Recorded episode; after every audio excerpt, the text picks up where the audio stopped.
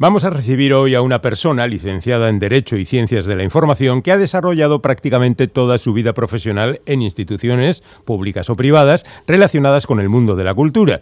Una mujer que ha vivido por todo el mundo, desde Madrid, su localidad natal, a Londres, desde Nueva York a Nueva Delhi, desde Dublín a Sydney, desde Estocolmo a Ginebra. Bueno, actualmente es directora del Instituto Cervantes en los Países Bajos, en Utrecht, pero si la hemos invitado a estar con nosotros es por su faceta como escritora.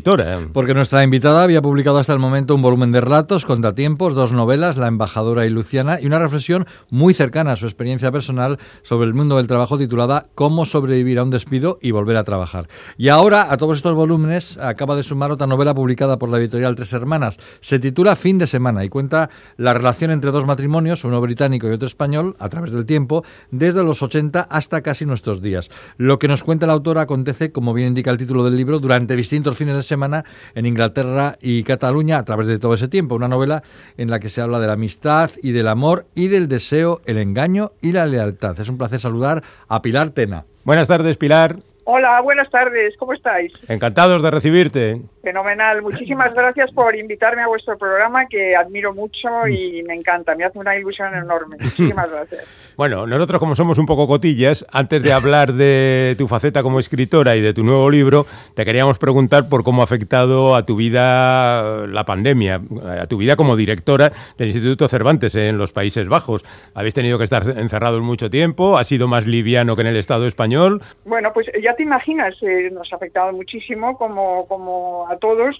Eh, aquí ha, ha, sido un poco pe peculiar, los holandeses tienen, eh, bueno, pues sus, sus peculiaridades en de personalidad, entonces hay hubo unos meses en que casi tomaron una actitud casi negacionista y, y, bueno, con una sensación como de que, no sé, eran supermanes que iban a pasar esto sin, sin tener que tomar las medidas que estaba tomando todo el mundo. Bueno, luego la realidad eh, se impuso y bueno, ya ha sido exactamente igual que, que en todos los países del entorno, ¿no? Mm. Eh, en, en, el Instituto Cervantes nos ha afectado muchísimo. Desde el primer cierre, eh, bueno, pues tuvimos que adaptarnos a las circunstancias y no solamente en, en nuestro centro, aquí en, en los Países Bajos, sino en el mundo entero, realmente ha sido impresionante, ¿no? Ha sido una, un ejercicio rapidísimo de aprender a marchas forzadas a, a funcionar eh, de una manera eh, totalmente distinta, ¿no? Sobre mm. todo en, nuestro, en los aspectos académicos y de actividades culturales, ¿no? En, en, en la, el aspecto académico, pues tuvimos que reconvertir todo nuestro programa académico de clases a, a cursos en línea, entonces eso requirió, pues eso, una, un reciclaje de los profesores y de todo el mundo impresionante y en las actividades culturales lo mismo, no podíamos desaparecer, había que seguir presentes, había que seguir haciendo cosas y, y, y cumpliendo nuestra misión ¿no? de, de, traer a España y a la cultura española mm. a, a, estos países, que es para lo que estamos. ¿no? Vamos a hablar de tu literatura, que en principio es una literatura que no parece que tenga un carácter autobiográfico, pero que sí se nutre de tus experiencias, sobre todo de tus viajes y de los lugares en los que has vivido. No sé si tenemos una visión distorsionada y en realidad es muy autobiográfica y menos viajera. Bueno, es una mezcla, ¿no? Ya sabes que yo creo que casi todo es autobiografía, ¿no? O autoficción, como se llama ahora más, ¿no? Eh, y, que, y que, bueno, al final todos escribimos para entender nuestra vida o lo que pasa alrededor nuestro. Aunque, bueno, al final, al terminar las historias sigues igual de desconcertado, ¿no? Ya, eh, sí. Pero yo creo que sí que hay elementos autobiográficos, pero sobre todo lo que hay son escenarios y ambientes que conozco, ¿no? Yo, bueno, no hay que decir de este agua no beberé, pero sí que no concibo escribir eh, o situar una, una trama, una novela o un relato en un lugar, un ambiente que, que yo no conozco, ¿no? Porque, no sé, me parecería enormemente arriesgado y yo no quiero escribir uh, ciencia ficción, quiero escribir historias que están a, apegadas en la realidad, ¿no? Entonces, uh -huh. los escenarios para mí son muy importantes, ¿no? En todos, en todos mis, mis libros, también en la, en la colección de relatos. Los escenarios eh, yo le he dado siempre mucha importancia, ¿no? Y no, no sé, creo que los lugares también determinan mucho la acción, ¿no? Eh, las, las reacciones de los personajes y que, y que si yo no conozco un lugar bien y trato de describirlo, tampoco voy a saber hacer personajes creíbles, ¿no? Es, bueno, es, es una manía mía, ¿no? Y, igual que lo es, por ejemplo, pues los dos, los dos planos geográficos y, y, temporales, ¿no? Me sale, me repito un poco como en, las cosas que, me, que salen en mis libros, pero bueno, eso así es. Hoy ya hemos dicho, Pilar, eh, que en tu nueva novela, En fin de semana, em, repasas un poco la relación entre dos matrimonios, uno español y otro británico, desde que se conocen en Inglaterra a principios de los 80 hasta casi nuestros días. Son matrimonios de clase acomodada, alta burguesía, podríamos decir, compuesto por un lado por Luisa y Tony y por otro por James y Anna. Eh, ¿Qué te llevó a querer contar esta historia de lazos profundos, de amores, amistades, pasiones, deslealtades? Fíjate, curioso, esta, esta novela es la, la, primera que yo empecé. La empecé hace muchísimos años, hace 10 años, una cosa así. Muchísimos años. es decir, fue la primera historia sobre la que quise escribir, ¿no? Quise escribir sobre eso. Quizá, bueno, hay algo que sí que está, que tiene algo de relación con mi vida. Yo he vivido en Inglaterra en mm. dos periodos de mi vida y me, me, me, marcó mucho. Uno de ellos era cuando era muy joven. Y bueno, es una ciudad, y no solamente la ciudad, el país, ¿no? El camp también, que conozco bien y tengo muchos amigos ingleses y, bueno, eh, James y Anna no existen, no son exactamente James y Anna, pero sí que son una combinación de gente que yo he conocido y, bueno, me interesaba mucho porque he tenido muchos amigos extranjeros y sí que me interesaba eh, también esa relación entre, entre personas de diferentes países, ¿no? Que es algo ahora muy muy mucho más habitual entre entre la gente muy joven ahora, pero que en esa época no lo era tanto, ¿no? Era bastante excepcional vivir fuera, tener amigos fuera, ¿no? Entonces, digamos que hacer una historia alrededor de esa amistad y que además se extendiera a lo largo de, de muchas décadas, pues me pareció, me apeteció, me apeteció, no sé, son estos impulsos. ¿Qué se escribe? Sí, habrá gente muy racional que, que tenga muy planificada su carrera literaria. Yo en absoluto. Yo a mí me vienen de repente ¿sabes? Es, un impulso, es decir, quiero construir algo alrededor de esto porque me importa y me importa lo suficiente como para, para pasarme. Sé que me voy a pasar cientos y miles de horas de mi vida ahora con esta historia, ¿no? Porque además eh, me va a obsesionar, voy a pasar mucho tiempo, va a entrar en un cajón, va a volver a salir del cajón, lo voy a arreglar, lo voy a cambiar. Tiene que ser un tema que te interesa. A mí ese tema me interesaba. ¿A quién no le interesa el tema de la, de la amistad, de la, mm. eh, de la fidelidad, de, de la lealtad? En fin, son, son temas tan básicos. A mí me interesaba especialmente. Bueno, tendríamos que decir que realmente tú pones el foco en el matrimonio español y especialmente en Luisa, que vive muy bien, pero que nunca ha encontrado, digamos, su papel en la vida, ¿no? Salvo ser esposa y madre, no ha sabido encauzar, por ejemplo, una vida profesional. Tú has mm, puesto todo el entorno justamente centrándolo en Luisa como personaje o simplemente a, a, lo largo de la confección de la novela ha sido dándole más importancia?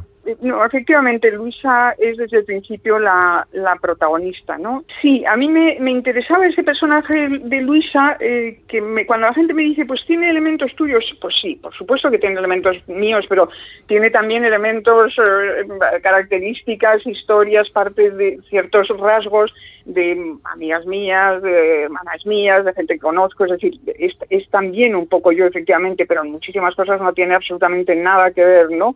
Ella es una, eh, digamos que es una pobre niña rica que no ha encontrado efectivamente, como decías, nunca, nunca ha estado del todo satisfecha, ¿no? Lo tiene mm. todo y no sabe ser feliz, no puede ser feliz, de, busca, por ejemplo, en esta generación mía, ¿no? Que, que en, en, la cual para las mujeres el tema del, del, desarrollo profesional, ¿no? De, encontrar una, vida profesional era importantísimo porque no todas lo conseguían, ¿no? Y, mm. y, era difícil, todavía había que luchar por encontrar un lugar, ¿no? Entonces ella eh, toca varias cosas, ninguna de ellas le sale bien, no, no consigue encajar en ningún sitio. Y además, enseguida está también este matrimonio que supuestamente es perfecto, que ha encontrado al hombre de su vida, que es un tío estupendo, ¿qué tal?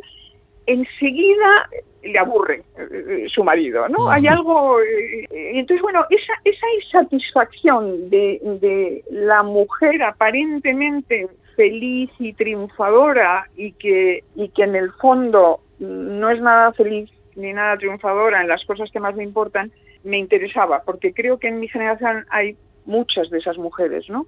Y efectivamente, más aún en esa en esa clase, en la clase en la de la alta alta burguesía, ¿no? De gente que lo ha tenido todo desde desde siempre y que no han necesitado en el fondo esforzarse, ¿no? Y sí, sí, ese personaje de Luisa empieza con Luisa, termina con Luisa la novela y, claramente está está muy eh, muy relacionado con ella. Oye, ahora que dices esto, eh, Pilar, es interesante la reflexión que haces sobre el amor, la lealtad y la deslealtad, porque mientras al hombre se le permiten sus alegrías, lo digo entre comillas, eh, sus infidelidades, ahí sí la cosa es al revés. Estas familias podrían ser muy liberales, pero el machismo es abrumador también, ¿no? Sí, bueno, efectivamente, desde luego en esa generación y, yo creo que todavía que todavía lo hay hay algo en muchas relaciones de parejas e incluso de gente muy joven sigues viendo que eso que eso sigue ahí latente, ¿no? Que hay hay un machismo y digamos que, que todavía el adulterio y está menos está más eh, digamos, demonizado en la mujer que en el hombre. Mm. Pero, pero bueno, son temas muy complejos porque, porque cada pareja es un mundo, ¿no? Y es muy difícil generalizar, ¿no? Y, y una aventura, o sea, una infidelidad creo que puede significar cosas muy diferentes eh, según en qué momento eh, en qué momento tenga lugar no no tiene por qué destruir a veces lo que hay entre entre dos personas porque la importancia que, que unos y otros dan al sexo pues también es, es diferente no entonces en fin es lo de siempre, que, que no hay mandamientos absolutos ¿no? Eh, eh, en, las relaciones amorosas. ¿no? Puede ser algo que venga bien en una pareja, que no tenga consecuencias negativas, sino positivas. Pero, en fin, esto es una cosa muy complicada y como dicen los argentinos, vos sos colchón, es decir, ¿quién, sabe? cuando, cuando no hay un cotilleo de una pareja, ¿no? Porque es, verdad, es decir, ¿quién, ¿quién sabe lo que pasa en una pareja, no? Eso me interesaba, ¿no? Pues mm. analizar esa, esa, esa insatisfacción de esta mujer que enseguida esa, la intimidad con su marido, al que adora, pero esa intimidad con él le, le, aburre y no, no, le, no le hace nada feliz, ¿no? Entonces surge de repente esta situación bastante excepcional y bastante extraña de este hombre fascinante que aparece en su vida y pasa lo que pasa. Claro, no, no desveles más, no desveles más. No, claro, claro. Oye, por cierto, eh, Pilar, que Luisa es de origen vasco, tiene familia en Bilbao. No sé si eso también tiene que ver algo con tu biografía o está extraído en parte de tu biografía. No, no, no, desgraciadamente yo no soy de Bilbao, me habría encantado ser de Bilbao, pero no, no, tengo, tengo, sí que tengo parte de mi familia que vive, que vive en Bilbao y además he tenido amigos en Bilbao y, he estado en una casa como esa que describo, una casa de, una familia muy conocida de Bilbao y que bueno, me, pues me pareció, bueno, Luisa tenía que ser em, de una familia muy elegante, entonces si había que elegir una familia elegante, pues tenía que ser de Bilbao. Hombre. obviamente, ¿no? obviamente. Bueno, pues pues tenía, yo mm. quería pues eso, mm. describir otro jardín, otra casa y me pareció que esa casa que esa casa que tenía yo en mi cabeza de, eh, en, Bilbao pues eh, pues no estaba mal como escenario teniendo en cuenta eh, que te lleva bastante tiempo escribir una novela pero teniendo en cuenta también que las novelas cuando aparecen hace ya mucho tiempo que fueron escritas tenemos que preguntarte si ya has clavado el diente a alguna otra historia o estás de momento relajada y tranquila no, no, no, relajada y tranquila nunca, que oye, que, que, hay que, que hay que, hay que no, hay que perder el lugar en, este mundo tan tan complicado de la, de la edición, el mundo literario.